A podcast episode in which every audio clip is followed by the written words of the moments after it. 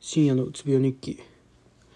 こんにちは、深夜です。えっと、久しぶりに今日、えっと、何時に起きたんかなあれ、言うて、あー、ちょっと、検診がうるさいなちょっと、黙ってもらって。えっと、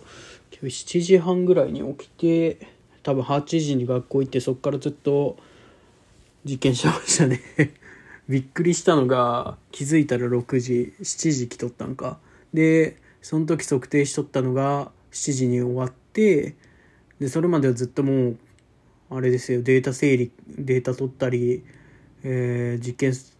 の資料作ったりで明日の明日もするからその資料を作ったりと、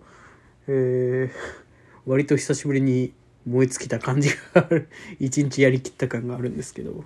で昼飯もそんな食ってなかったんですよね。なんかえーっとなんかコンビニで朝飯として食おうとしたなんか菓子パンというかハンバーガーみたいなフィッシュフィレオフィッシュみたいな感じのやつ食ったんですけどあれだけでなんか腹減ってなくてで帰ってきてさすがに腹減ってきたんで帰ってきたのが8時かな？装置止めたのが8時なんで。まあさすがに飯食わんとなと思ったんですけど家で食うってなったらもうカップ麺ぐらいしかなかったんですよ。まあ他にもありますけど作れば。その気力はなかったんで食いに行って帰ってきてで風呂に1時 ,1 時間も入ってない30分ぐらい入ってえーっと今就活のなんか焦ってというか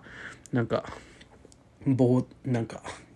なんだろうな推薦あるとこを探してその会社をちょっと見て良さそうなところを見つけるみたいなことをしてましたね。で11時10時半。はい。で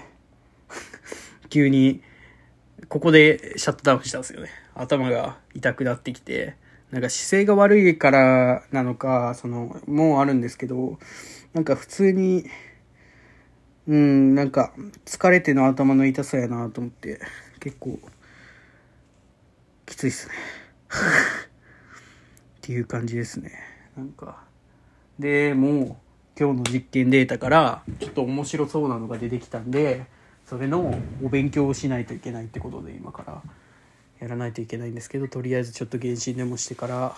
まあ明日でもいいですしねそれ勉強するのは。今日じゃなくてもいいんですけどまあ今日やっときたいというのはあるのでまあそんな感じで頑張りたいと思います。ありがとうございました。